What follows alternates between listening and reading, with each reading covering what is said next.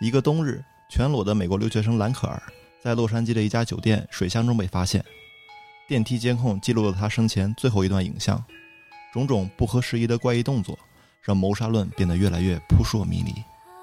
但兰可儿在生前的日记中提到，在一个游戏中，玩家在虚拟的公寓从顶楼的下水道逃生，这是他之前玩过的一款游戏。究竟是躁郁症自杀，还是逍遥他杀？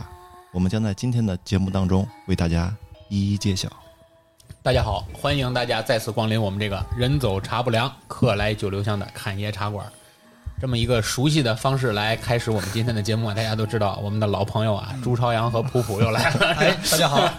上次有小白船，对对，上次刚跟大家在怪物志那期节目中呢，跟大家聊过地球上的那些隐秘的怪物。对啊，今天把两位嘉宾再次请到我们的这个演播室呢，我们来做的新的这期节目呢，是我们的系列节目啊，这个《鬼谈百物语》的新的一期。那么这期呢，可能啊。是把案件和这个悬疑以及稍稍有点灵异的故事，我们揉到了一期节目里做。嗯，所以呢，首先提醒大家啊，我们这期节目应该是会在零点更新，但是如果您胆子比较小，请不要，请不要在睡前当做陪睡节目来看啊，一定要把它放到白天阳光明媚下啊，开着车去听啊，这样比较好。那么刚才啊，这个我听到你这边。呃，讲到今天我们要涉及的案件，应该是蓝可儿的事件，对吧？蓝可儿的事件，这个大家一定都有听说过这个东西。对对对对对。那对于蓝可儿这个事件呢，其实大家应该是在网络上啊，包括从各大新闻啊、各大媒体上，其实了解了很多。对。但其实，呃，我相信在我们的这些听友朋友里，肯定还有很多像我一样，虽然有知道发生了这么一起案件，但是对他的很多内在的情节的了解。可能都是一知半解，或者是那些只言片语，都是碎片化的。对，所以我们可以借这期节目，先系统的把这个事情串起来，给大家大概介绍介绍的故事背景。嗯，可以，对吧？就是在二零一三年的某一天，一月三十一号啊，当时兰可儿跟父母说来到洛杉矶，就想过来游玩嘛。嗯，然后在当天，他的父母就跟他失去了联系。在一月三十一号的时候，一月三十一号那天就失联了，联系啊。家人当时就动身去找他，但是到二月一号，他们就发现，在酒店的监控里，嗯，兰可尔有一系列怪异的举动，嗯，比如说像对着空气挥手啊，嗯，对着空气挥手，对，特别紧张的逃进电梯啊，嗯，然后把头探出去看电梯外到底是不是有有人啊，这种怪异的行为，嗯。呃，我我相信应该这段视频很多朋友应该是在微博呀，或者是在其他的平台上，应该也视频平台上应该也是看到过这段比较很多叫诡异视频吧。对，就是发现第一，兰可儿当时的表现是行为非常的怪异、怪异不正常，就类似于一种上帝视角嘛，对吧？对，监控视角类似于上帝视角，上帝视角中看到的兰可儿当时应该是。非常紧张的状态，对，而且所展现出来的一切行为，他似乎是觉得自己被跟踪的样子，对，好像是有人要要谋害他，对对吧？要谋害他，反正他就特别紧张，逃进了电梯里，而且包括他要急速的摁这个电梯键，对吧？希望电梯尽快关门。把每个电梯的每个按键，一个电梯的每个按键都按了一遍，都按了一遍，对对。所以这件事其实，如果你要把它简单的当成是一起，比如说他在逃避追杀。其实也不合常理，因为如果是逃避追杀的话，你没有道理把电梯的每个按键都按亮，这不诚心让电梯每层都停吗？对吧？而且他们在电梯上有一个 hold 键，就是他们在美国那个电梯上，他视频上就有表现出来，那个按键按住它之后，它会停留二十秒左右。啊，就是那个哦，保持常开那门 hold 的那个常开键，对吧？他一股脑全部都给按了，啊，然后所以说在视频监控当中，那个门是一直没有关上的。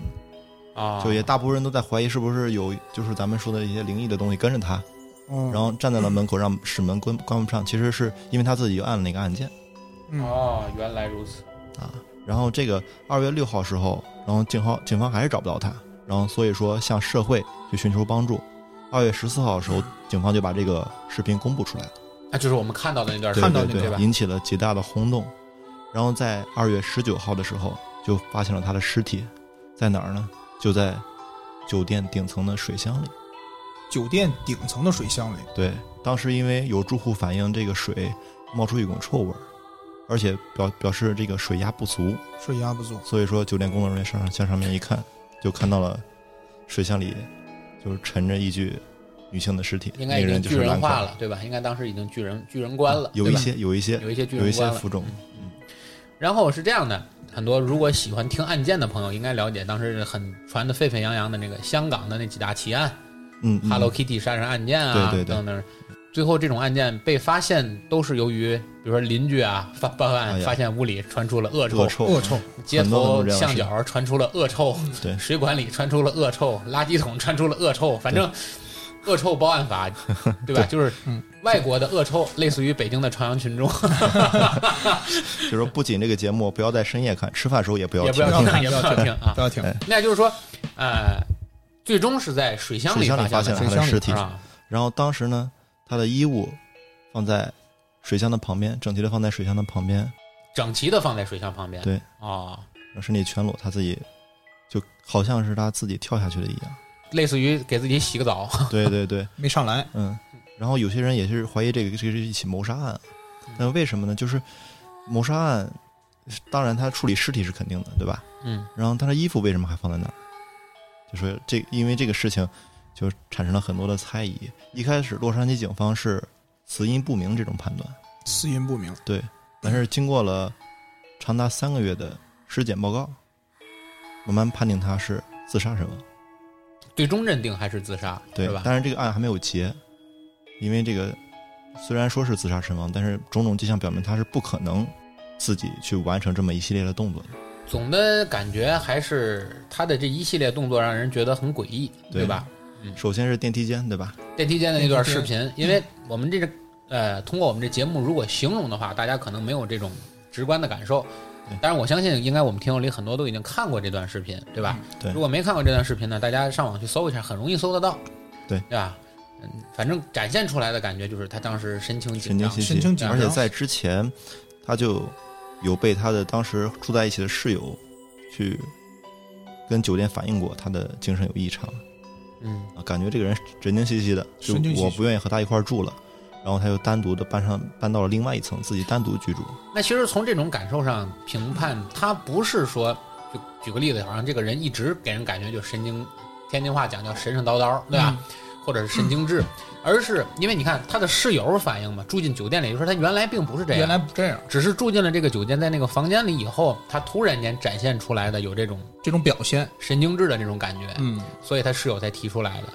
所以有没有可能，就是我们在这儿猜测，有没有可能是他类似于住进了这个酒店的那个房间之后，对，出现了？出现了一种对，出现这种神经兮兮的这种神神神志不清啊，或者是在神态行为上出现一种异常情况，对吧？然后讲到这儿，就咱们不得不提这个酒店。哎，哎，对，这这个酒店是传说中的真的杀人酒店，叫塞西尔酒店。然后大家一定有听说过黑色大丽花吧？这个惨案，嗯当时这个主人翁就是他，当时就住在这个酒店里。啊，当时黑色大丽花这故事的主人公就死在这个酒店一。九四七年，当时黑色大丽花就在这里居住，然后惨遭分尸。哦，然后还有其他还有一些相关的一些杀杀人凶手啊。一九八五年的理查德杀害了十九人，他也住在这儿，也算是一个连环杀手，他也住在这个酒店。一九九一年的奥地利最臭名昭著的连环连环杀人案，杰克也住在这儿。哦，所以说，这个这个酒店本来说就是因为，呃可能之前没有太多的这些历史背景背景的铺垫的话，可能会认为这是可能就单纯的一起自杀案，或者说因为个人的思情绪呀、精神问题产生的一种自杀案。但是因为种种的历史表明，这个酒店本身就有问题。对，因为他如果在这个酒店频繁的发生这种事情的话，在中国的讲，这就是个凶宅呀，对吧？这就或者说。当时因为这个地方，呃，出过很多凶杀案，他那个嗯住的会特别便宜。所以说，很多留学生啊，或者是怎样的，他到那儿去玩儿，或者会选择住在这里。哎嗯所以说，也不排除可能会有同样的未归案的杀人凶手也住在这里，啊，也有可能。对对，如果你把这个事儿往正常角度上理解，他也是对，也会这样，有可能有有多种可能。但是警方的对于他的这种陈述扑朔迷离，总是说又是自杀了，又是精神问题，又是不确定啊，就他没有给予一个一个明确的答复，所以说这个这个案件一直是处于悬而未决的状态。因为这种类似于这个在酒店里遇遭遇这种事情，因为它其实广为流传的第一是它有这个视频的录像录像，传出来，对。另一个就是说，在这个酒店之前，接连发生过这么多的凶杀案，对而且就是非常著名的这个黑色大丽花的这个事情就发生在这个酒店，对。所以说很难不让人前后产生联想，就是这个酒店到底是什么原因，对吧？会有这种情况。当然，就像刚才你说的，由于它之前历史上发生过这种案件，就价格低，对吧？对，价格越低呢，可能就是吸引来的人呢，往往他就是就什么人都有吧。就是人比较杂比，较杂，比对较杂，对吧？就是更容易出现这种问题，对嗯对吧？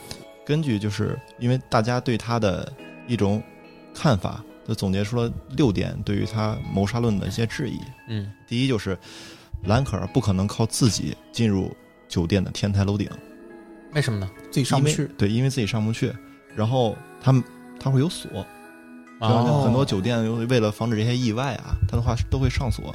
然后这个人呢，他必须有这个通往酒店的这个钥匙，嗯才有可能上去。但是他没有他自他没有。他没有啊，这个应该只有工作人员才有。对对，然后这就是牵扯到了我们他的第二个疑问，就是当时警方曾经公布过，已经锁定了酒店的一名工作人员，但是后来不了了之，这人又被放了。有个嫌疑人有个，嫌疑人就说就说明警方当时有去怀疑过是谋杀这个事情，但是后来因为不知道是是是何原因，证据不足，可能是对，应该是由于证据不足。就把他放了。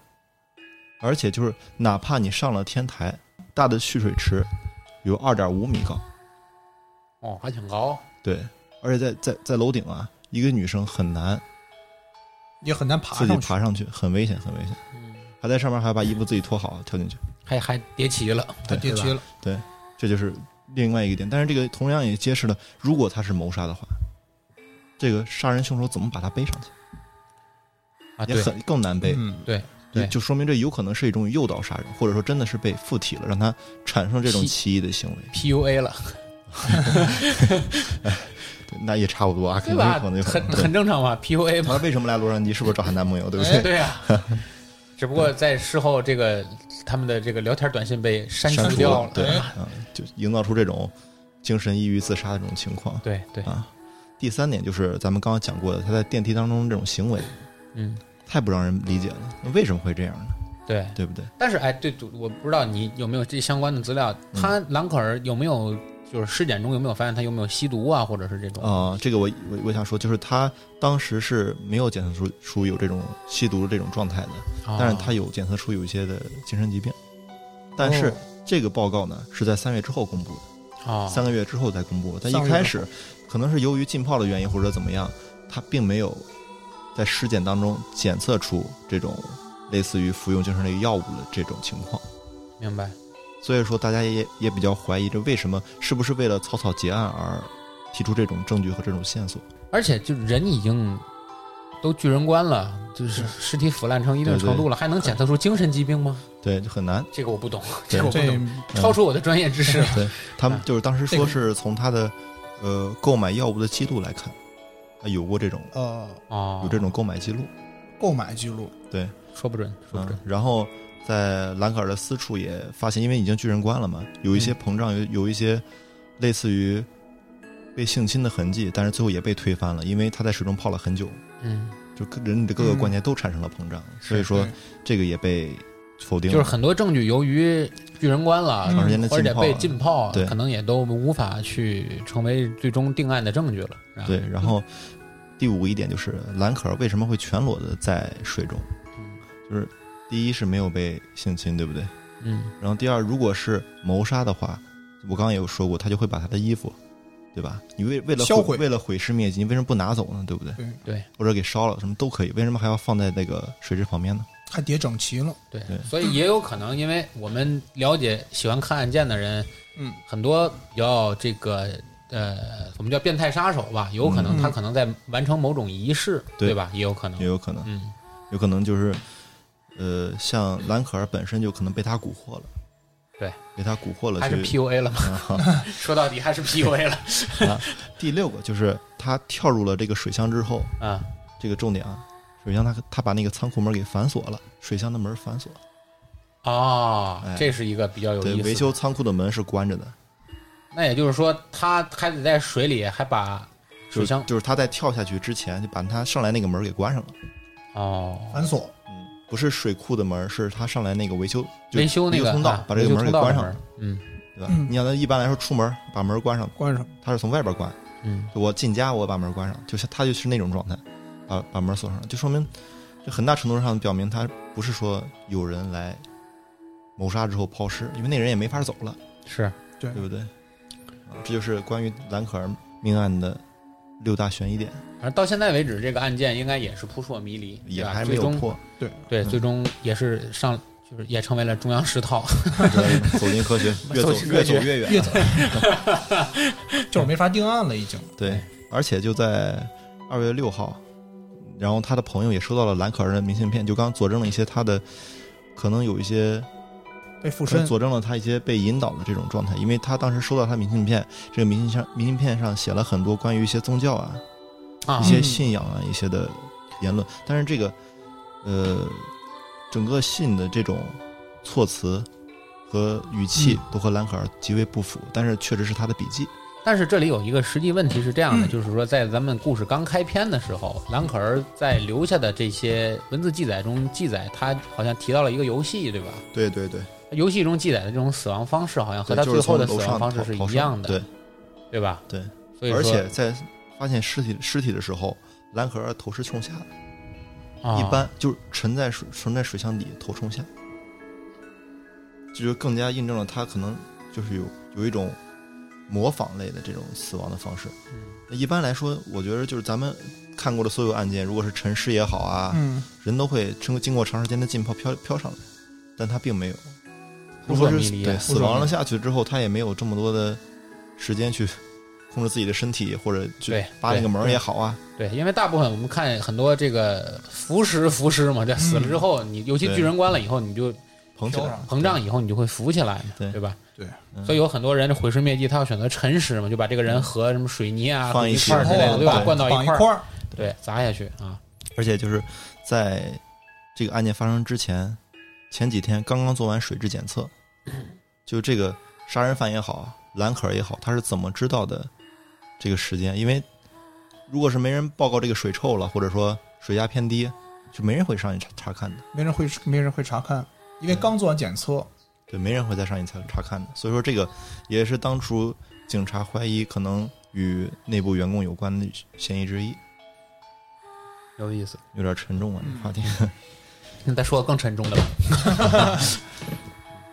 那关于兰可儿的这个，你看这儿还有其他的要补充，或者是还要继续讲的吗？那这个东这个事情，大家就应该能了解到的东西就，就就是这么些。嗯如果还有其他的话，就可能要从警方的一些卷宗啊，还有一些尸检报告上再来看了。这个咱们可能就以咱们的水平没法发掘出更多的东西。我今天要讲基本上就这儿，就这些。就关于就兰可儿这个案件就是这些，对吧？嗯对。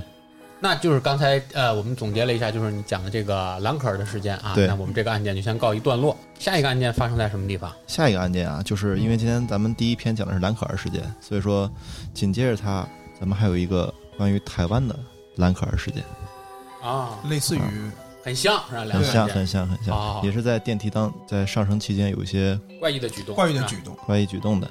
然后，让我们开始这个案件啊，嗯 OK，在二零一三年七月三十号，然后这一天呢，就是这个主人公姓杨，咱们就叫她杨小妹吧，好，小杨啊，这个名儿起的实在是嗯 很从名字能听出是一是个小女孩女孩儿，女孩儿，女孩儿对对对对，呃，你因为她是当年很很小，十六岁啊，在台湾的桃园，他们家住在这儿。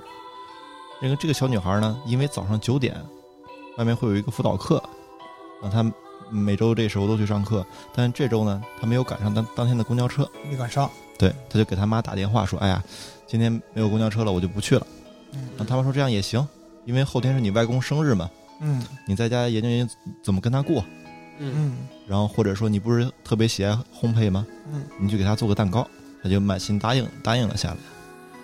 然后呢，在中午的时候，他妈妈发现这个他女儿联系不到了，联系不上，联系不上了。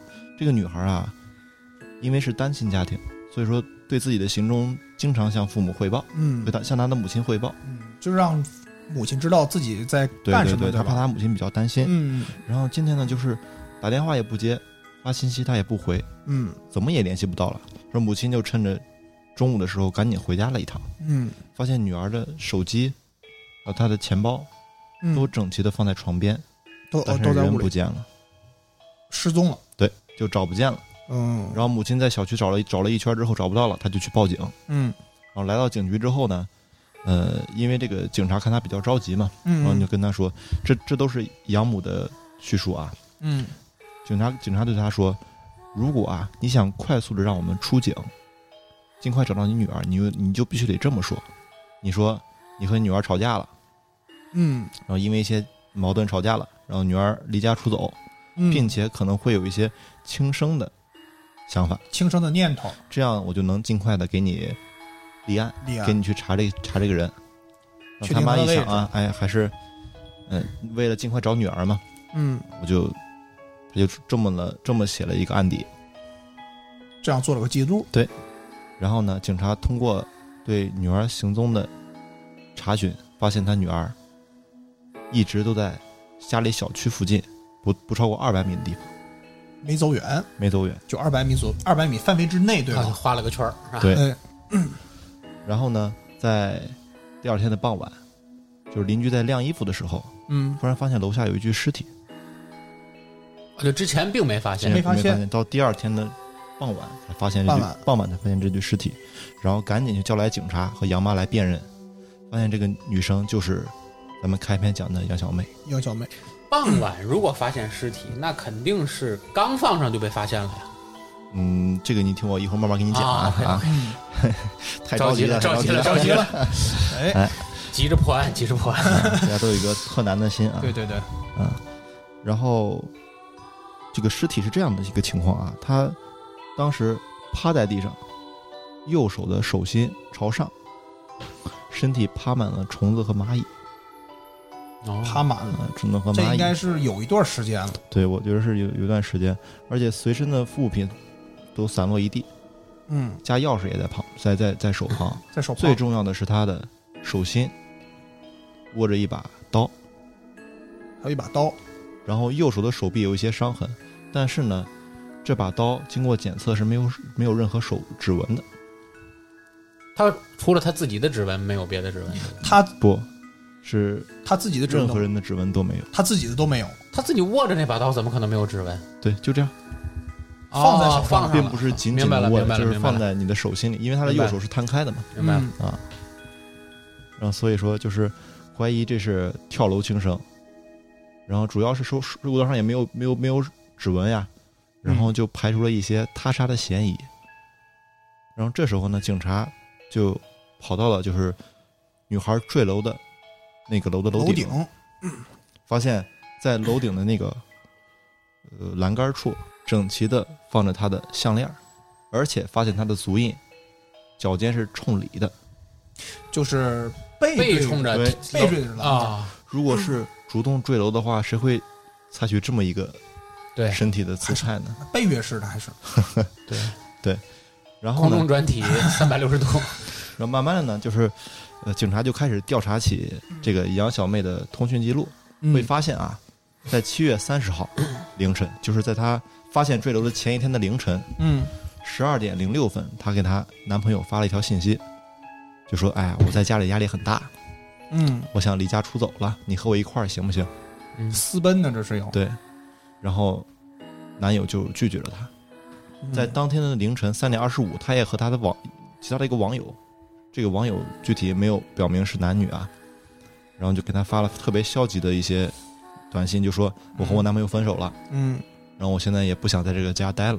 嗯，有一点轻生的观念，对，怎么感觉又像被 PUA 了？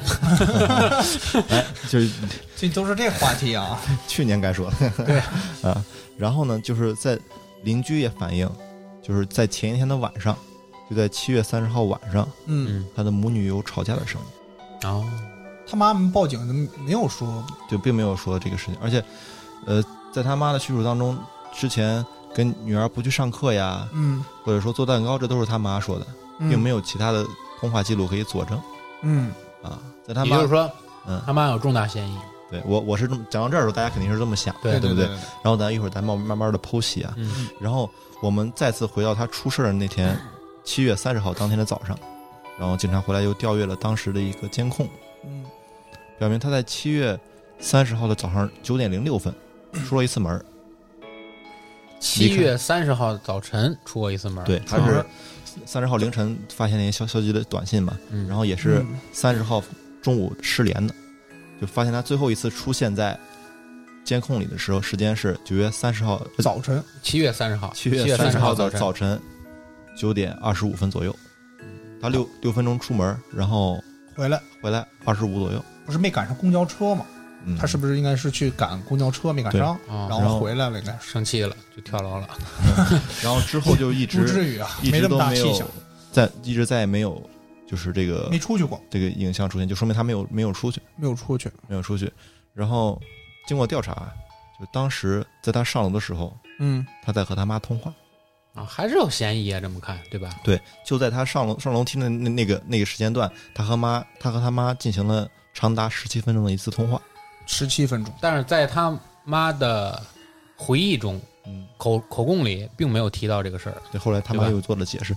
呃，我觉得这十几分钟可能有在谈关于，呃，给给他姥爷过过生日，啊，这是对对对这是因为他们出去没有赶到公交车嘛，对吧？给他妈打了电话，也属于正常啊。嗯，然后他妈就没有提这这件事儿，但是邻居又是邻居啊，又是邻居，又是邻居，朝阳群众，哎，这不是尸臭了啊！这邻居表明，在他上电梯的时候嗯听到了他的喊叫，问他你还要怎样？你要怎么样？你要怎么样？对唱着说的嘛，你还要怎样？哎，要怎样 可？能有点跑调，当时啊，没有。说明他可能是在打电话跟他妈争吵。对，，好像是和他妈在争吵一些事情，在那个时间段，就嗯就就是邻居发现了这种这这样的异常行为，嗯然后在九点二十五进入电梯之后，嗯。就再也没有出现过。嗯，然后再说还是第二天的尸，第二天发现尸体的比如说呢，一场争吵过后，他失联了，嗯。再发现的时候就成一具尸体了。对。但是他妈，但是他他妈他妈妈应该是刚才是说没有跟他发生过争吵。并没有提及这个并没有提起矛盾的这个问题，而且更可疑的一点是这样，在他爸得知女儿去世赶来现场的时候，冲他妈说了一句话：“嗯，你不是一直想让他去死吗？现在他死了，你高兴了哦，说明家庭可能还是有内部有矛盾的。？”对，就是就是他们娘俩之间肯定还是有还是有一些矛盾的，有些矛因为对对对对，之前就我们再重新分析一下，就是在他跳楼之前，在他失联之前的那天晚上，有听说他俩有过吵架，对，之前吵过一次，电梯里又吵，然后去楼上去发那些比较感慨的一些短信也好，信息也好，然后到第二天早上，因为不知道是是何原因，他没有去上学，是否是真的因为没有赶上车？回来之后，接着和他妈进行了争吵。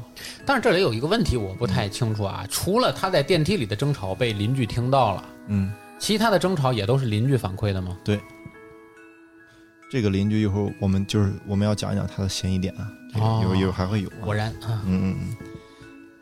然后就经过尸检报告，就是怀疑他是自杀，啊，也往上跳嘛。嗯然后他的家人一直都觉得不是，因为种种迹象表明，可能是因为情绪原因，可能会有一些轻生的想法。嗯，但是他的项链、他的脚，不符合跳自杀跳楼的一个事情。对，更重要的一点是，咱一会儿要讲啊。嗯然后家里不是特别不服这种这种结案的一一个方式嘛？嗯然后，呃，他母亲的哥哥找到了当时特别有名的台湾的一个侦探，叫高大成。这个名儿他也是一个法医啊，高法医啊，在台湾参与了超过五千起的刑事案件，并且解剖了超过一万具尸体，为很多不明死因的人昭雪，就是特别厉害的一洗白个。冤屈。对，他也找到了这个法医，然后这个法医啊就提出了几几个疑点啊。第一就是经过就通过正常来说啊，一个人从他那个楼顶跳下来，最远的距离，距离楼的距离不应该会超过三米。嗯。嗯，如果他超过了三米，就可能有什么情况呢？可能是被人推下来，推的或者说有外力，推有人扔下来，对啊，有外力的介入。而且就是当时的测量距离是三点六米，三点六米，超过三米，超过三米了。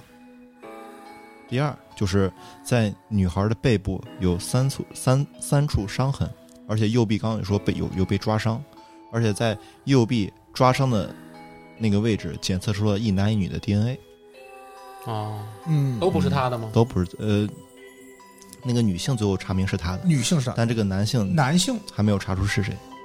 然后，但是咱们可以考虑一下，他可能是可能是去推，但也可能是因为朋友我去拉你回来，对啊不，对也有可能。这个不好说。没拉回来。这个不好说，可能是他正在倒退着要去要去跳楼，但是朋友来了也好啊，怎么着也好，我拉一把，但是没拉住。拉可能性不大，我觉得，对因为他的距离，你看正常跳都到不了三米，如果三点六米，如果你再拉它一哎，下，对，而且如果说有拉的动作而产生了有伤痕了，这门确实拉到了。嗯，那有拉到了就是反向作用力啊，只可能比三米更少，怎么可能对？怎么可能嗯超出三？而且我觉得要是要是有人拉他的话，他在跳过程中应该马上就会报警了，不会说出现这么长时间，对是的是的是的对吧？第三点就是他在跳下来的时候，他的身体与这个整个楼宇过于平行。那咱们人啊，正常跳下去可能是成为一个 T 字形，对吧？一个嗯楼宇，但它横着放在那儿，平躺的，平就是平躺，然后身体的与楼宇这个形成了一个形成一个形成一个二字形。对对 嗯，就这个很奇特啊，就是很难达达到这这个这么一个嗯自杀的体态嘛。然后第四点就是，咱们要讲比较比较悬的一点，就是他在进入电梯的时候，很小心的向后看了看。这个动作好熟悉啊！对，就是为什么我会把这两个案件一块儿去讲的原因。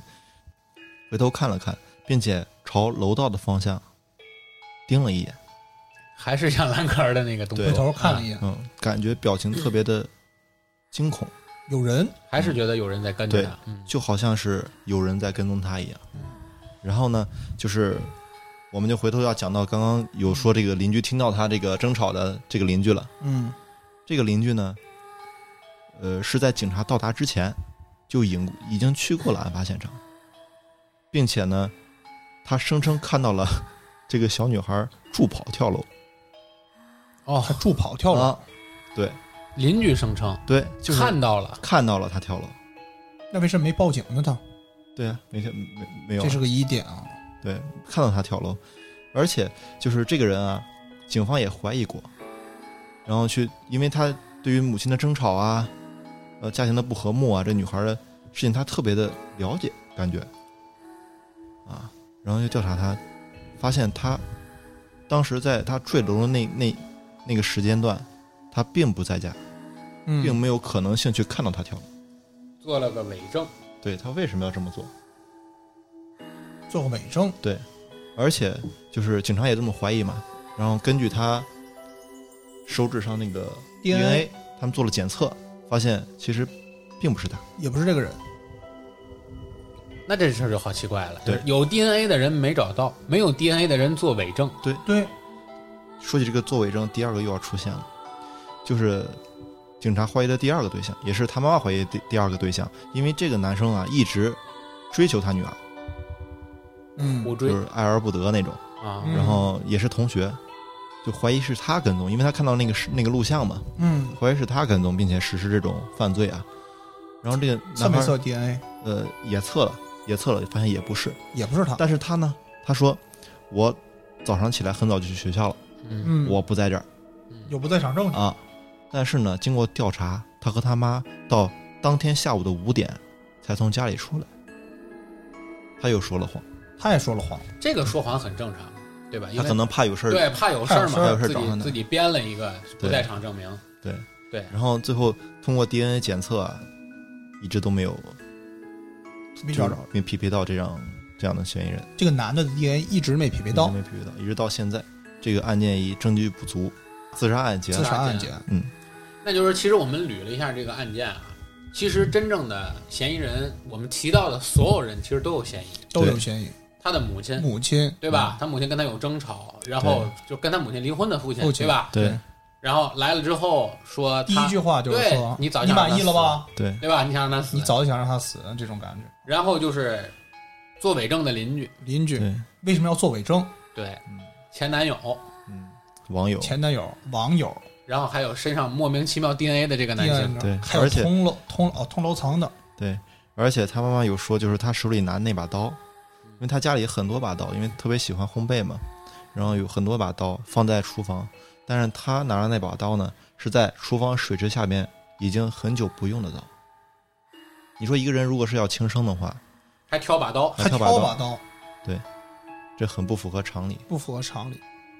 而且他妈妈说，就为什么他妈特别极力的反对他自杀这么一说呢？嗯是在因为他在就是上学之前，就是在这个看一直一直在上着烘焙课，酒酒店去了，也就是上那个烘焙课，而且他在就是刚刚过去的暑假已经考取了一个烘焙的丙级认证证书，嗯嗯，而且他所有的选择都是他自己。虽然他是单亲家庭，他妈并没有干预他特特别多，所有对自己未来的规划呀、自己兴趣的选择呀，就是他妈说的，啊，并没有做过多的干扰。也就是说，如果他母亲在这件事情上没有说谎的话，其实他没有任何自杀的理由，对对吧？而且因为单亲家庭，可能会就是大家可能会以为父母有一些隔阂，就是嗯不让闺女见见爹呀之类的。嗯但是事后发现也并没有这种情况出现，还是很尊重女儿的意愿的。嗯第三点就是关于这种呃男女朋友这件，他妈也没有过多的参与，就说如果你喜欢就好，是，其但是这唯一的前提就是他如果说的是真话的话，说的是真话，对吧？对对对，因为他俩的关系只有他俩知道嗯，啊。他爸爸因为不住不住在一起，也没法去佐证他妈的一些说法。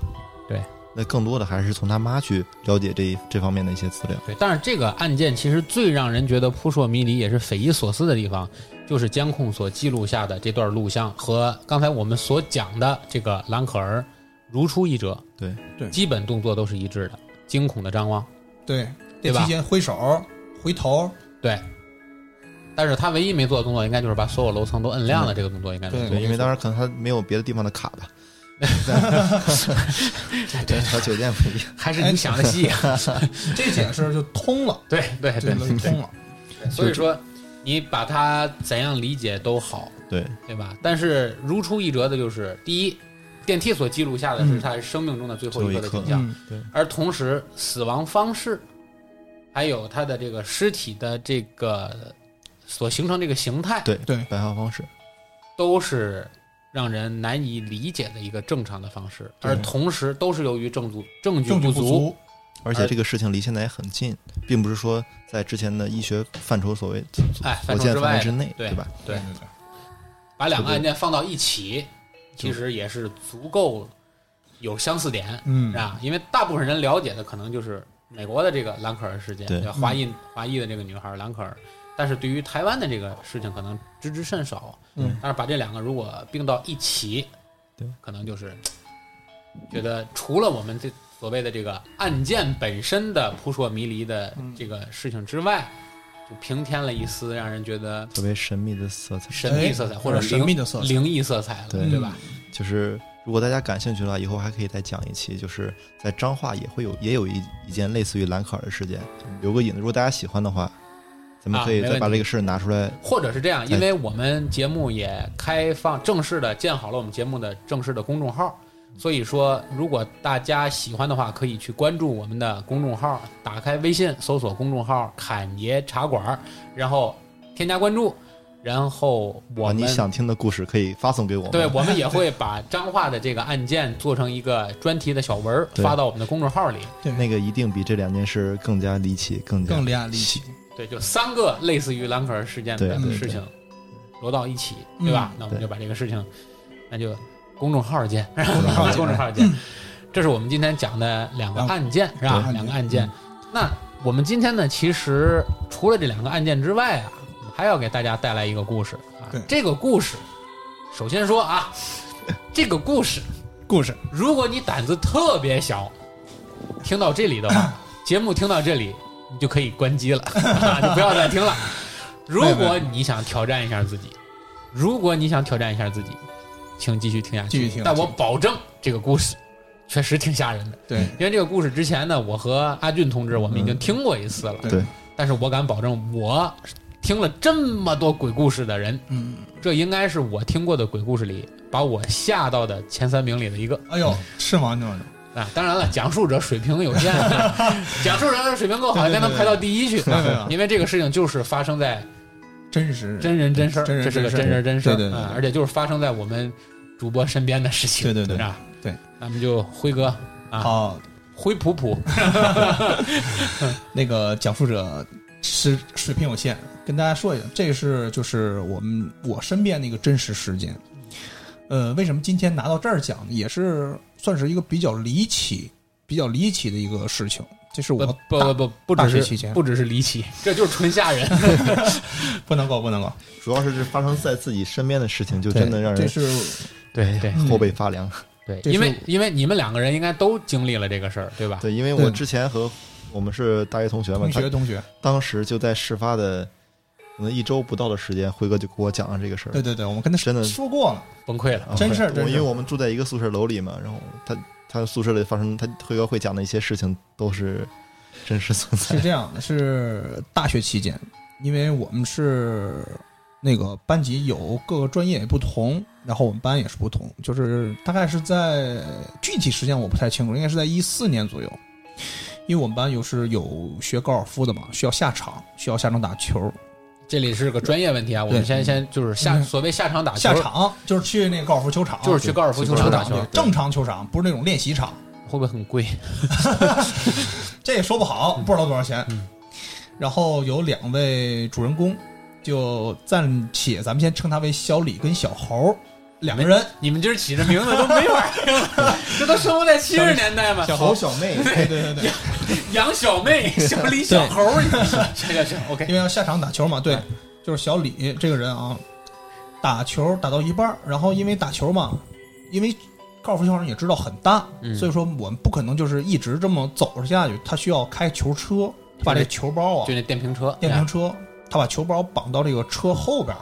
嗯，因为你们在，因为我们是学生嘛，下场打球，因为也不找球童，因为球童还要再给小费什么的。嗯，嗯他把把把这个球包绑到这个车后座上了，但是啊，就是当他到下一个球洞的时候，发现这球包没了，就车上找不到这球，找不到这球包了，啊。然后他就开车往回找，他是装车上了吗？装车上，装车上，装在车的后边。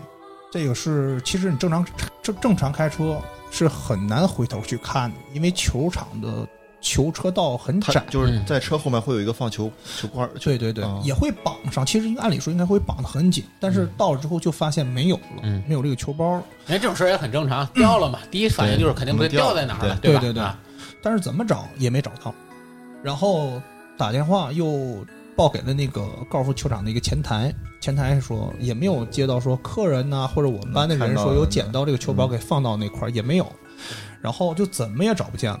他想就是那怎么办呢？先借个球杆先打完吧，因为我们是同组的嘛，一组可能有两个两个到三个人，先打完这一场。嗯打完之后就回去了。回去他怎么想？因为这个高尔夫球杆啊，说实话也不便宜，挺贵的，确实挺贵的。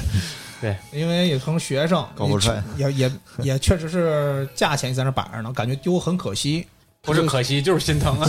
这不是可惜这。不是心疼是肉疼啊！心疼加肉疼，对他又怎么也找不到这个事儿。然后呢，然后没过两天，他就转天一天早晨突然间跟我请假，因为我是我们班班长，嗯他跟我请假说：“班长，我你你不用特意强调这一点，证明他优秀，啊优秀，是是是优秀。他突然间跟我说：“我说班长，我今儿身体不舒服，我要请假，嗯请假，我想在宿舍休息休息。但是他休息的过程中，还有一个我们班另一同学，他说我陪他，就是他身体不舒服，我陪他。男同学吧，男同学，两个男同同学，男同学，一小李小猴嘛，小猴同学就陪他，嗯。但是他具体的事情他没跟我讲，嗯，这也是我后来才知道，嗯。是因为他前一天晚上嗯他做了一个梦，他梦到他的球包掉水里了，他掉水里了，就做了个梦，做了个梦，两人也没有跟学校打招呼，也没有跟球场打招呼，人俩人就去球场了。但是他们在找找了一个洞之后，就找拨开水面之后，没发现什么。你别着急啊，啊，我先我先拦你一句啊，我哎行您说先拦你一句啊，就是他做梦梦见自己球包掉水，因为大家很多人像我啊，嗯一般很少做梦，对睡眠质量比较好，对对吧？但是，一般大家如果就我经常做梦，我经常哎做梦就是经常会做梦的人，嗯有两种可能：第一，梦是记得住的；对，第二梦是记不住的，对。对。对吧？很多梦其实你都记不住，对对对但是他如果做了这个梦，梦见了球包掉水里掉的一定是这个梦很清楚，对他记得特别，因为他可能对这个球包比较执着，主要是贵，价钱。主要是贵，对吧？价钱在这摆着了。对，然后他就去了转院区，具体的哪一栋应该是九八号洞跟九号洞之间有一片水塘。嗯，他刚拨开这片水塘的时候，突然间就一具尸体，女尸就浮上来了，这两人吓坏了。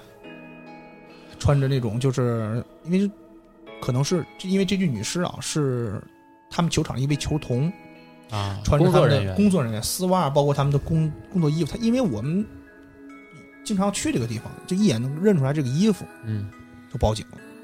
我帮你把这空调开开，有 点冷。报警了。报警之后，警察来了，然后后来经过球场人确认，确实是他们那儿的一个球童。嗯，这球童已经失踪了大概有半个多月时间了。人球场的人以为是回家了，家里人以为还在球场工作，两头都没当事，两头都没当回事儿。但是这个事儿报了之后，然后，呃，给球场其实感觉带来不太好的影响，毕竟因为毕竟出事儿了嘛。嗯，但是这个事儿就很离奇，他怎么知道？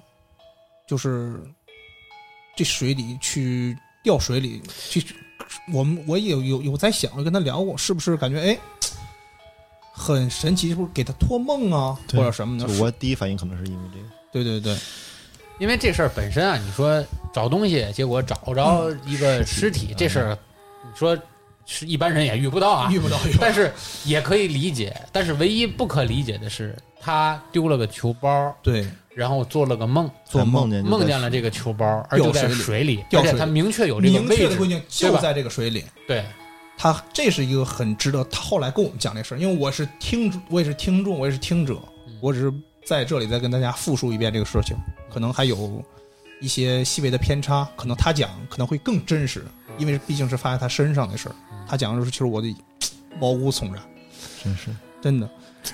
就浮上来之后，然后后来经那个就是警察吧和法医鉴定，可能是就是说，呃，是可能夜晚在散步过程中，可能最后鉴定的啊是失足落水，最后可能鉴定是失足落水，意外，意外可能是鉴定是意外，但是他回去吓了够呛，生了三天的病，那肯定的，吓坏了，发了烧，真是吓坏了。在宿舍啊烧了三天的香，而正赶上啊我们那层我们那层楼，他们那个间宿舍正好对厕所，厕所灯还忽明忽暗，忽明忽暗，我们那个我们是有点是经常是出现这种情况，这灯的问题可能接触不实开关，就忽明忽暗，忽明忽暗，三天没敢去厕所，晚上一直没敢去，怎么解决呢？要不要讨论这些细节的问题哦？这个不知道，脉动，这个不知道，对这个事情，那是是个那个秋冬是男的女的？呃，女秋冬女的。不说了吗？丝袜，丝袜嘛，哦 变装大佬嘛。对对对，不不不。我没出，我就害怕了，就这事情，反正这是我目前经历的，就是亲身知道的事情。是因为这个托梦的这个事儿确实是有点太悬了，对吧？因为你一个球场的面积很大，很大，对吧十八号洞多少个湖泊，对呀，对很多个湖泊，他很快就找到了，是不是？这个很很快就找到了。这是奔哪儿去的。我在上着一半课了，给我打电话了，班长出事儿了。我说怎么了？把这事儿赶紧给我说，他就简单跟我说了一下，嗯然后我们马上找到了老师，然后去跟球场解决了这个事情。但是到最后，这个球包是没没找找着，没找着没找着，也不知道是否沉在了湖底，也不知道是否是让其他人捡走，可能没说。这球场是天津的球场吗？天津一家球场，现在已经没了。是出这事儿以后没的啊？不是，是因为其他原因没了，跟这事儿，没关系可能不，干了，跟这事儿没关系，跟这事儿没关系。但是是没关系。但是我估计风水肯定也受到很大的影响。对，当时肯定会出现这种问题啊，因为毕竟我们这儿出过算是命案了，大部分人可能也会忌讳，但是可能时间也会冲刷这一切吧。但是，呃，不管怎么说，人们都会有一些想法、一些观念，可能会比较忌讳这个事儿，他可能也就不来了。但是后来一说，确实是确实是关了，但是，呃，具体原因不知道是为什么，但是跟这个事儿肯定是没有关系的，不然我也不会把这个事儿今儿拿来说一下，跟大伙儿说一下这个事儿。真是这个这么大的一个球场，还能在湖泊失足落水，我就是命啊！对，就是命也到最后也没有具体表明是他杀还是怎么着，就是可能是意外。一般那个湖泊都有多深？那个这个说不好，很很大，因为它这个湖泊里面还有野生，就养的鱼啊、养的虾呀，就不是小不是小水湾儿，不是小水湾。高尔夫球场多大？十八个洞，一个洞大概也可能最小的四个洞也得三百七八十码，三百八九十码，大点儿的可能到四百八九十码，还有五干洞，这一个大球场也占很大面积。就是奔着那儿去的。对就是很离奇这个事情。后来之后跟我们班人讲一讲一下，跟我们说一下，就是我们哇塞，听得一身鸡皮疙瘩。身边身边真实的事儿可能会给这是给我们的感受更加强身边一些。非常真实事情，比较离奇，就是，嗯，怎么说呢？就是说你科学解释不了，是他就真是目标很明确，我就奔那儿去了。对，因为他目标是在梦里已经告诉你了，就来这儿，就那儿，我来这儿来这儿包在这儿了啊。就是让你去去，哇，太神奇了。就你之前给我讲，我都我不知道是那个水湖泊，我以为他就是就是做梦在那个就掉水里了呢。没是想到就是那个湖泊，是不是？对他做梦掉那湖，，哇这个你还去过吗？因为我你因为你听我说啊，听我说，因为后几个洞他只打到了一半儿，后边他没打，后边的湖泊他根本就没有必要去。对，嗯但是他他就记得前面在那块儿，他是做梦打了球，然后感觉哎，我球包就掉这儿了，做梦给他我掉水里，清清楚楚记得我做梦球包这个事其实更可怕的是，大家要想，他这个球包到底是怎么哎丢的，对，谁拿走了？谁拿走了。而且球场，说实话，没有人愿意去高尔夫球场，因为它这块儿啊，也跟你哪也不相干。一占不着公路，二没有什么人群。对，因为打高尔夫，说实话，你这球速啊，干嘛也挺快的，人太多也也危险危险。危险。对，所以说他没有什么人，但那个球包到最后没有找到，就是没有找到。那个但是它湖有没有去捞？是不是在真的在这里面？嗯没有也不这个，他他也没球场也不会给说这事儿，很球包已经不值钱了，这就很这个你很大，你捞出来你也不敢用了。捞不着你，而且怎么说呢？就是说，嗯，也人捡到客人可能捡到球包，人家可能来打高尔夫已经不差你可能几万块钱，嗯，人何必因为这几万块钱，或者人家有摄像头，感觉我背走或我拿走了，反而名声也不太好。对对对对，对，到最后就其实很离奇。而且学生用的球包就是好的也好到哪儿去？对对对，对吧？几万块钱撑死了。对对，可能人家打的一一套定制的号码定制五十来万，所以说，这种这种事情，就是不我信他我也遇不到，因为我也打不起高尔夫。不会不会不会。哪天要讲要讲打打弹球，还是弹球出问题，我 就是吓坏了。某个下水道里了，哎呦哎呦，这不能想下水道不能看了，这是是我身边一个真实事，就今天讲给大家嘛，就是怎么说呢？可能真是有一些我们可能称之为巧合，嗯巧合的一个事情，但是真实可能有时在我们身边，是真是有这种情况，听着真让人后背发凉了。真是是，而且是个花季少女，其实我真觉得挺可惜的，挺可惜，可能有嗯自己不甘啊或什么的，对，对你这么一说更瘆人了，就是有些不甘心啊。就是来找，就是怎么着你也得让我入土为安啊，对对吧？对，我可能算很很好的大好的人生，但是我哎，你那个同学后来怎么样？后来。是不是人生很光辉？现在我因为毕业好多年了嘛，他是南方浙江人，已嗯，经回浙江继承家业了，你看，嗯，继承家业。了，行，其实也算是做行善事就是往好处想，其实做了件好事儿，对。好事儿，对吧？算是做了件好事儿，。你想，球场工作这么多人，为什么只给他托梦呢？对对对，对吧？肯定还是说明他不一般。对有这种气息。对对。冥冥中注定。对。刚刚我们听了那个普普说这个故事啊，然后我这边也有一个，就是这个是啊，我大学同学给我讲的一个故事，因为他们家在广州，嗯。他就给我讲了一个二零一六年在广州滨海大厦发生的一个真实案件，嗯，就听友里有很多是广州人，是吧？对，咱听众群里很多是广州人。那我这事儿还说不说？说说说说，嗯，说他说是冀州滨海大厦，就是广州，其实啊，那万一这个事儿是假的咋整？哎，不重要，不重要，就讲就是了。如果是假的，请我们听众过来辟谣。我们这没有这个大厦。应该也是有滨海大厦的。嗯，就讲啊，有一天，呃，也是在晚上的时候，一般这样的事儿都是晚上比较多。嗯听也是，出这种事儿也是。对。他们有两个保安，大厦的保安啊，因为大厦里边会有一些商户啊之类的一些一些货物都是在放在店里的，嗯像咱们这儿一样都会有保安在巡逻。嗯然后这两个保安呢，有一天就发现他们在大厦正门有个旋转门，嗯，每天都是关上的。嗯，就那天晚上，突然感觉这个旋转门在自己转，就没有人没有外力的情况下，但是就像风一样，风吹的一样，的风哪那种旋转冲的吹得动旋转门啊？就是就感觉上像是风。嗯就大家他他也知道，肯定不是风吹的嘛，台风。对，因为他们就是旋转门一般都是电动的嘛，电机在上面带动旋转，它就是很奇怪嘛。我把电都关了，风也不可能有这么大劲儿吹，啪一下就过去。看了看，哦，没有，他以为是自己眼眼花了，嗯就走了，这个事儿也没当回事儿。到第二天呢，就是这两个值班的人啊，交接班原来是晚上是两个人，突然有个人有事儿，这个大哥啊就自己在那值班儿，嗯然，后也不知道见不搜就要非要去看一看，到底是不是 自己眼花了。特别爱刨根问底儿，就这种人最可怕了。我跟你说，嗯，当然他也有可能是因为正常巡逻啊，又又路过那个地方，嗯就发现这个门又自己转了起来。这回可不是假转，还真的转了起来。他过去一看，又到了跟前儿，这个门就停了。他突然发现，在门的下面啊，有一有一个类似于丝带的东西，就咱们的衣服条子，就是啊，明白啊明白那，种东西，他就瞪，他以为是哪儿卡着了，我说带动哪儿不好，万一这出什么事儿都得赖他呀。对，他就使劲的瞪，瞪着瞪着，突然发现有一个女人站在他面前，刀啊刀啊啊刀啊，刀出一头驴来。他的，呃，讲到这儿我就很害怕，他他直接就抬头一看，他瞪的那个就是一个女人的腰带，啊，赶紧他就跑了。就那女的骂街，你扯我衣服干嘛？啊，然后呢就跑了。第二天就把这个事儿啊汇报给领导了。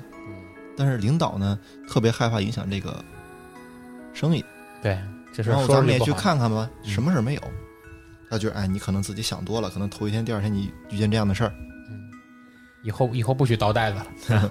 以后就尽量不要干这些事儿啊。那个人也觉得自己可能是有点害怕，因为以前都是两个人值班嘛，过度紧张了。对过度紧张了。然后直到有一天，就是他和他两个同伴同时看到了。哦他俩俩人看见了。对对对，然后也看到那个袋子，但是他俩就不敢往上往前走了嘛，啊，觉得算了吧，这个事儿就是因为在南方他们挺信这些鬼神之说嗯，啊，如果是真有这种阿彪来追我，我也不会去再让你看，就他俩就井水不犯河水当这个事儿没有啊发生过了。就当我没看见。嗯，然后渐渐的发现，就是在进出门的客人反映啊，就总会闻到一种奇异的味道，就像咱们刚这个味道又来了又来了，这个味儿又来了。很臭。然后这些商场就开始找找那些保洁人员说：“你怎么不处理好？因为商场也会有囤积一些垃圾嘛，嗯，就好像是食物腐腐烂了，或者说哪些的食材原材料没有处理好发臭了，嗯，像海鲜发臭的那种声音，那那那种味味道。嗯，因为在广州那边会经常会有这种，对，很多人吃一些生食啊，或者说海鲜储储存呀这种情况出现。”永平水产，永平水产，对，好害怕呀！就这种事情出现，也就没当回事儿，只是单纯的做了一些喷雾清洁啊、空气清新啊，当然也管点事儿啊。嗯。然后直到有一天，有一个小偷嗯。潜入了这家商场，嗯因为会有货物啊，或者有些金器店啊，他准备去偷东西。但是就在这个小偷，就是小偷自己说的啊，在他进门的时候，看到了 一个女人，又看到了一个女人。嗯，黄色的头发，然后有一个黑色的项圈，哦，看得更穿着一。袭连连衣裙。嗯，这小偷赶紧报警去了，说：“哎，我看到这个好像是像是一个女鬼女尸，在旋转门那个位置，他他他都能看出来，这可能不是个不是个个活物。不是个活的。对哦，他特别害怕，就是我们正常想啊，小偷我去偷东西，那我能没事我去报警对吧？报警报警抓我自己对，对吧？他肯定是看到了什么，就是警察也就惊动了。对惊动了警察之后，第二天发现什么呢？把旋转门拆开，在上面机械处发现了一具女尸，我就藏在了旋转门上面的机械空间里了，而且他所描述的黄色的头发和黑色的项圈一模一样。一模一样。最最最害怕的是那个保安扯了那个丝带，那个裙带就是女士身上穿的衣服。哦，当时已经尸体高度腐烂了，是，而且而且他那空间嘛，对吧？对，而且门整个一直在转门一直在转，他的头发和身体的组织已经缠在一起了。搅到一块儿当时打开夹缝那一瞬间，头就直接落了，掉了下来，当时的这个警察同志也是造成了很大很大的阴影。阴影。而且这个上场之后就是一蹶不振。因为这个事儿，其实细想想，它最大的恐怖之处有两点嗯，啊。第二点跟我有关，一会儿咱再说。第一点其实主要还是跟刚才我们讲的，包括什么兰克尔事件啊，包括刚才这个辉哥讲的这个就是托梦的这个事儿啊，对吧？这个好像都是在冥冥之中这种被冤屈致死了，他会想办法要告诉别人他在哪儿？对吧？对他在哪儿？因为这种事情之前我在其他的我们的兄弟电台那边讲的故事里还有很多这样的案子，包括曾经著名的北京电视台、北京卫视，那阵有一档叫《法制进行时法》，进行时也也法制进行时还专门做过一期节目，就是说有一个女的，她去电去这个警察局报案，说自己家亲孩子找不着了，对找不着了然后，托梦去找这孩子。对对对，托梦千里寻师嘛，然后嗯到最后就是按照他托梦的那个地方场景找。到的。对对对对，这个还真，当时我还为我听完还不信，然后我当时还在这个呃视频软软件上去搜这个事儿，查到了那期《法制进行时》，还真是有这么个事儿对，所以这个事真是听起来觉得令人挺毛骨悚然的毛骨悚然，就是可能是我们这个维度了解不了，因为我们之前有谈到过这维度的事情，我们这个维度可能没有达到这更高的这个理解能度。对，就你给我你给我介绍的那个新加入到我听友群里的这个朋友啊，嗯就就是这个嗯最近也在为我们积极的投稿那个小吴同学小吴同学，小吴同学，感谢你啊！小吴同学这边还跟我昨天就聊到了这个问题。当然，小吴同学现在也在积极的准备我们后面的《鬼探百物语》后面的几个系列节目啊，对他他也正在准备。但是昨天我跟他聊这个话题的时候，其实我们俩有一个观点是一致的，就是这个世界上所谓鬼神和人，嗯，我们中国有句俗话叫“人鬼殊途”。人鬼殊途，什么概念？就是人和鬼不在一条路上。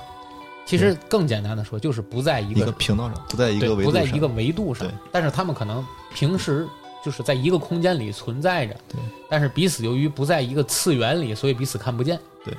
但是总会有一些内力、外力、磁场什么我们无法解释的什么事情。麦克风就就是 对对对，就就会突然间开通这两个世界中的某种联系。对很多类似于穿越这种事情，也是在对。这种范畴之内的。所以就是说，为什么你像刚才我们讲的，像刚才辉哥讲的，嗯。他那个那个球包的那个事儿，对吧？对。包括你讲的这个在电旋转门对旋转门里藏尸的这个事儿，都会包括我们刚才说《法制进行时》里讲的那个故事，都会有这种所谓托梦去这个鸣冤的这种事情发生而且。这个东西也有很多这样的例子，就是，呃，就有些人会问我托梦，就是可能我就内心当中会有一些未完成的事儿，执念嘛，就叫执念有些执念，。就是在或者在你死亡那一刻，你身处的一个环境，都会对，就会以这种做梦的形式，因为他没法控制自己给你托什么，对他只是把自己当时那种气场或者那种能量。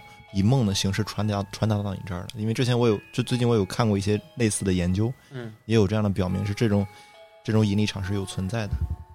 呃，你还真是有这种引力场。对对对，因为我我觉得是这样，因为它是存在着很大的怨念，而这种怨念应该其实就能转化成一种能量，对对吧？这种能量应该就会沟通这个怎么说呢？不同维度的之间这种作为一个桥梁去沟通，对对对对有这种能情况出现。对对对，所以我觉得这个事情真是，哎呀，够够神奇是吧？也难以解释。而这是我刚才说的第一个让我觉得毛骨悚然的地方，而第二个个毛骨悚然的地方呢，嗯这个片段已经被掐掉了。这个我们后期截截这个大家听到的版本中应该没有刚才这个录这个截段因为刚说吓我一跳。对，因为我们这个录音啊，我们中间会有很多休息啊，或者我们停下来，我们去讨论一下我们后面这个故事要怎么讲，嗯。或者我们有一些不太方便在频道里讲的故事，我们要先沟通一下。对，然后，所以这个刚才这个故事呢，在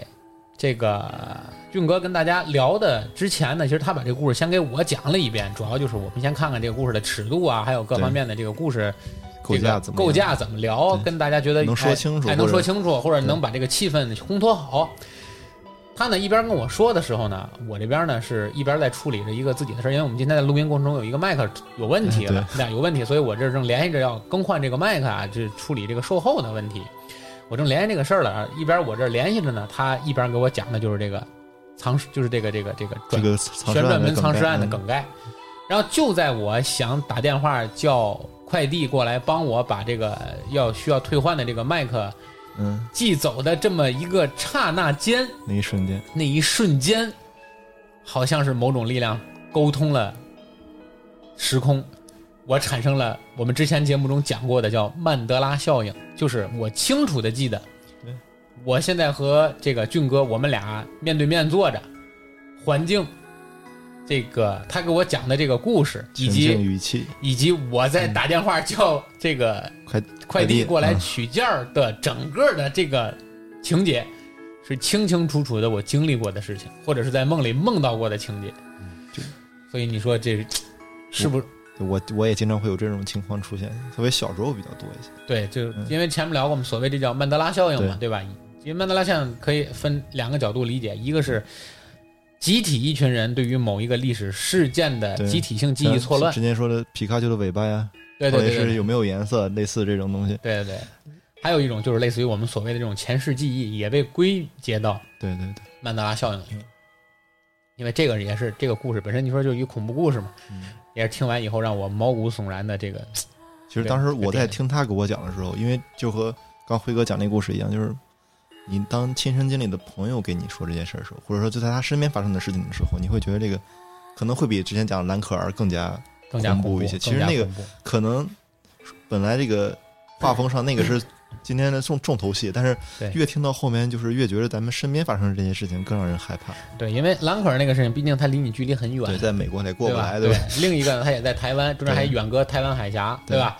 所以说，但是你这个故事就发生在身边，像辉哥那个更近，更近就在天津，对吧？而且在发生的时候我们就讨论过这个事。对，而且就是在你们学校发生的嘛，对对吧？当事人也是你们同学，对不对？而且你们当时就发生的这个事儿前因后果，你们又都知道而且当，时就在我们宿舍楼嘛，对而且他的他的那些情况我们也都知道，对他的一些反应啊，生病也好，或者说，因为我和辉哥一直关系都很特别好，他有什么事儿也会第一时间告诉我。是当我得知这个事情的时候，也去他们宿舍有参拜了一下，参拜了一下，，因为都是同学们，就看一看啊。嗯，然后主要是抱着幸灾乐祸的态度去，你 别说出来，对，因为所以说，哎，这个当然还是希望我们的听众一生平平安安，不要经历这种事情啊，这不要经历这种事情，这实在是让人觉得有点儿后怕。后怕后怕后怕。由于时间的关系呢，我们这期节目也是作为我们这个系列故事《鬼谈百物语》的第八章啊，送给大家。这个节目我们也会一直做下去，嗯而且值得跟大家汇报的好消息就是，由于我们现在建立了我们的这个公众号。啊，我们再把各个平台的粉丝呢往一起收拢，而且呢，我们也建立了我们正式的这个侃爷茶馆一号院的这么一个固定的粉丝群。群对吧？我们有了这个群之后呢，啊，有很多的热心的听友呢，开始逐渐的往我们这个群里加。嗯那么我们也会在群里头定期搞活动，嗯然后呢，定期的去这个组织，而且我们这个频道的文创产品，包括我们的冰箱贴、勋章嗯，啊，这个帆布包，还有嗯我们这个频道定制的马克杯，对，那啊个杯子我看的特别好看。对对，对 都已经开始相继的这个去投产啊，嗯。已经找到工厂正在制作，那么估计这个月都会做得。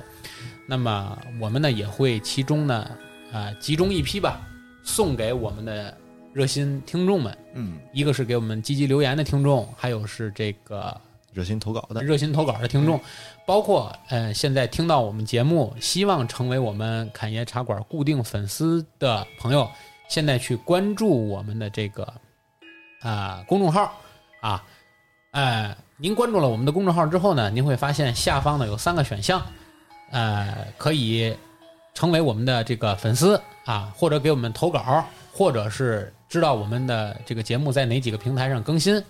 同时，如果您需要获得我们的礼物，您可以在我们的公众号下方留言“礼物”两个字，啊，会这边有我们的提示，让您在下方呃填写您的联系方式和地址，啊。然后您填写了您的联系方式和地址之后呢，我们会抽取我们的这个幸运观众啊，抽取幸运观众之后，我们把这个中奖观众，我们会把我们的啊认为刚才我们这个俊哥说最好看的这个马克杯 啊，作为我们的第一批的粉丝礼品啊送给大家。这里啊，希望大家尽快，因为数量有限啊，先到先得啊。有对有有喜欢的朋友可以留言，这是我们平台对我们热心观众的一种回馈吧啊。那么好，这里是人走茶不凉，客来酒留香的侃爷茶馆儿。